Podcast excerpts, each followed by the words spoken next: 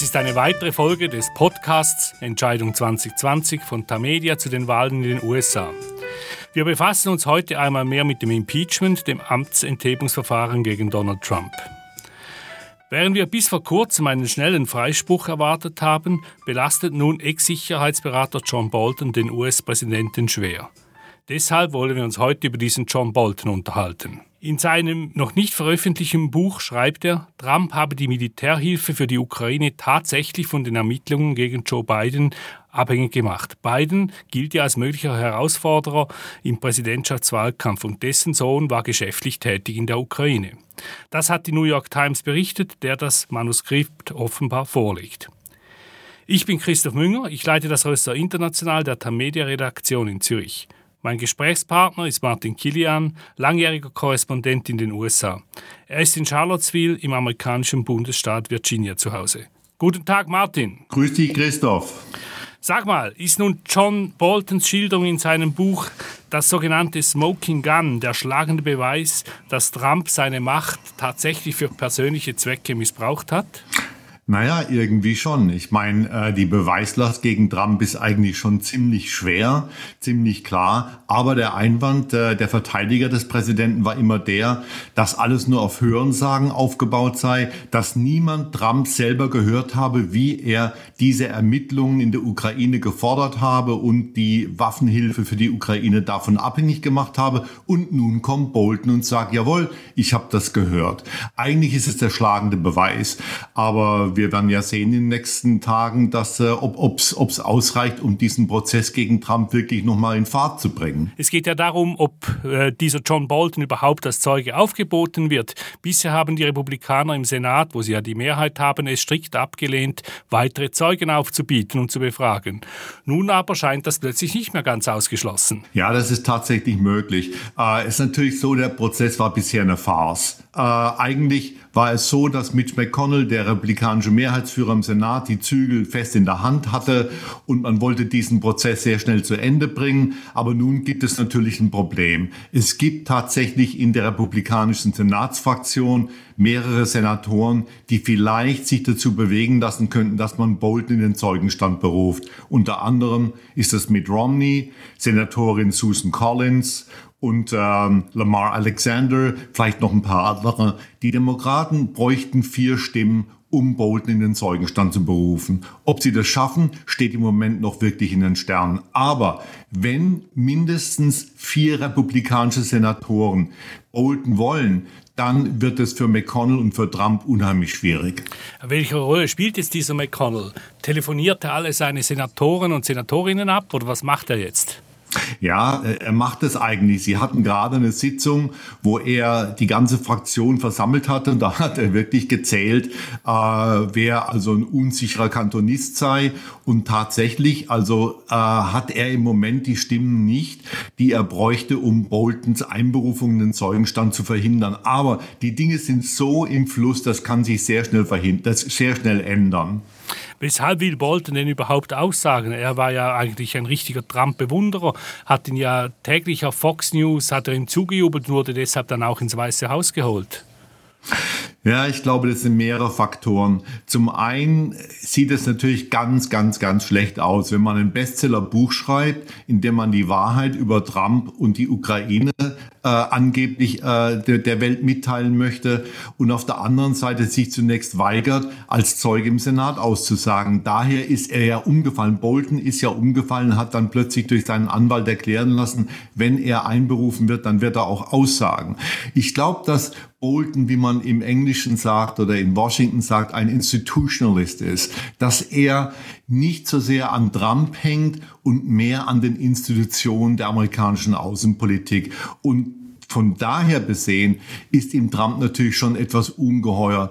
Und äh, ich glaube, dass er auch ein bisschen ein Patriot ist, dass er einfach denkt, ich kann nicht dieses Buch verkaufen und Millionen mitmachen, äh, ohne dass ich wirklich meiner staatsbürgerlichen Pflicht nachgekommen bin und im Senat, äh, im Kongress ausgesagt habe. Er soll ja zwei Millionen Vorschuss bereits bekommen haben. Hat er ja und deswegen ja und deswegen wird er ja jetzt auch angegriffen. Das heißt ja auch von Trumps Verteidigern Bolton habe das alles es nur gemacht, um mehr Bücher zu verkaufen. Aber es ist natürlich das Übliche. Mhm. Äh, jemand steht gegen Trump auf, jetzt Bolton mit seinem Buch und dann wird er niedergemacht. Jetzt wird Bolton beschimpft als ein Vertreter des Deep State. Es heißt, er habe Geld angenommen für Reden von Banken, die mit Drogenkartellen und Terroristen verbandelt seien. Es ist das Übliche. Und natürlich Trump äh, sagt, das Buch sei unwahr, sei eine Lüge. Aber bitte, ich meine, Trump äh, sagt viel. Ja, aber will er sich, dieser Bolton, will er sich nicht einfach rächen, weil ihn Trump gefeuert hat?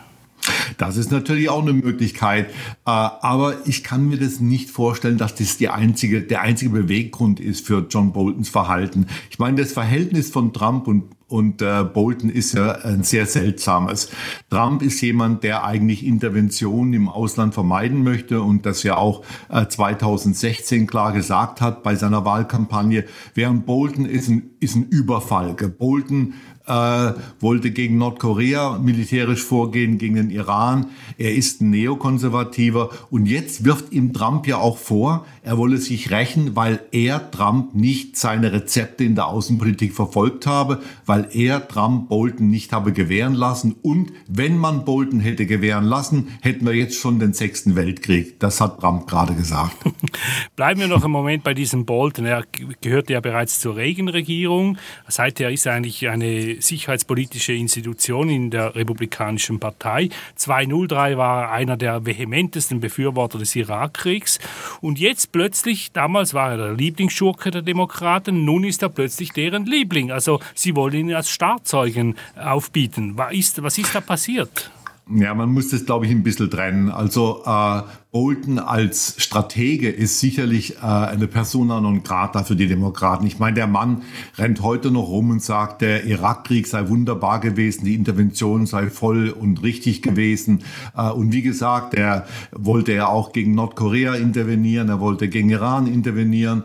Äh, die Demokraten haben mit ihm nichts am Hut, was seine Außenpolitik angeht. Aber natürlich, sie wollen diese Zeugen hören.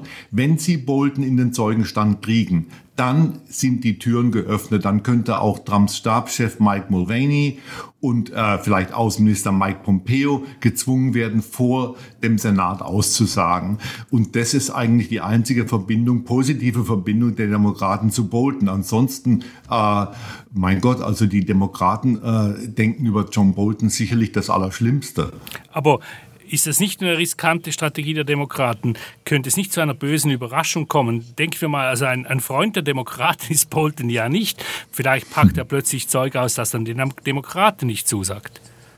Das kann natürlich durchaus sein. Äh, aber der Kern von Boltons Aussage wäre klar vor dem Senat. Bolton würde, was er im Buch ja auch schreibt, sagen, dass Trump eben diese persönliche Verbindung gemacht hat, die Ermittlung gegen Biden und die Waffenhilfe gegen die Ukraine. Und das ist der springende Punkt. Und deshalb wollen die Republikaner ja auch verhindern, dass Bolton in den Zeugenstand berufen wird. Das Ganze ist tatsächlich eine surreale Farce. Ich meine, äh, wenn man auf der einen Seite sagt, dass Trump unschuldig ist, kann man nicht auf der anderen Seite sagen, gut, wir sperren alle Zeugen, die entweder Trump belasten oder Trump entlasten könnten. Mhm. Äh, und das kann ja bei Bolton teilweise auch sein. Nur das Ganze ist natürlich ein Schmierentheater und äh, äh wir werden sehen jetzt, äh, ob John Bolton tatsächlich in den Zeugenstand berufen wird. Du hast gesagt, dass vielleicht sogar Außenminister Pompeo antraben muss bei diesem Hearing im Senat, also bei dieser Befragung. Ist es dann nicht denkbar, dass die Republikaner als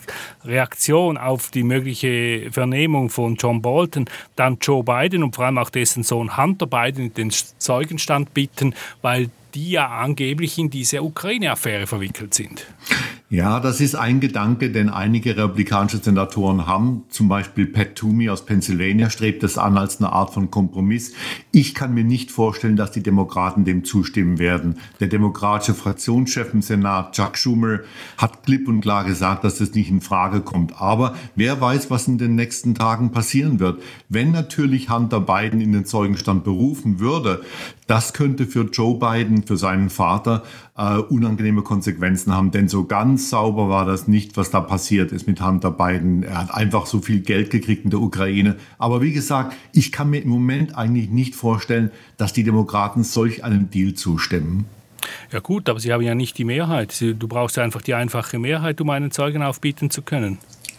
Das ist richtig. Deswegen kann es natürlich sein, wenn diese vier äh, erforderlichen republikanischen Senatoren sagen, okay, wir sind dafür, dass man Joe John Bolton in den Zeugenstand beruft, aber nur, wenn Hunter Biden auch einberufen wird, dann müssten die Demokraten eine sehr schwierige Entscheidung fallen.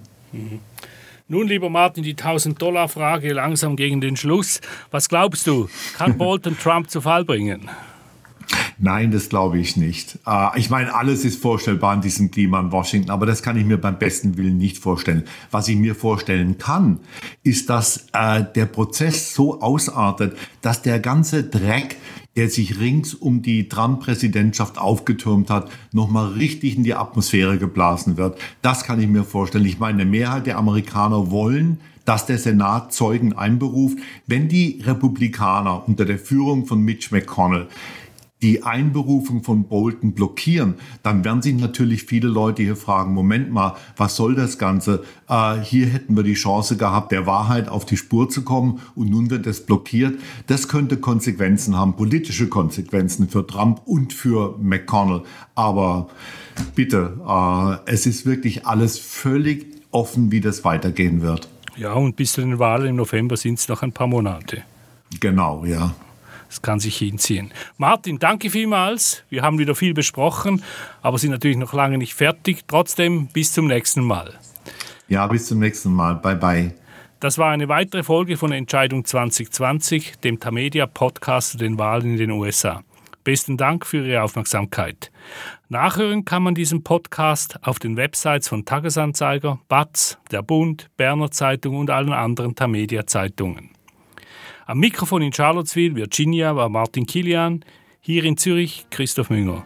Bis zum nächsten Mal, hier aus Zoom.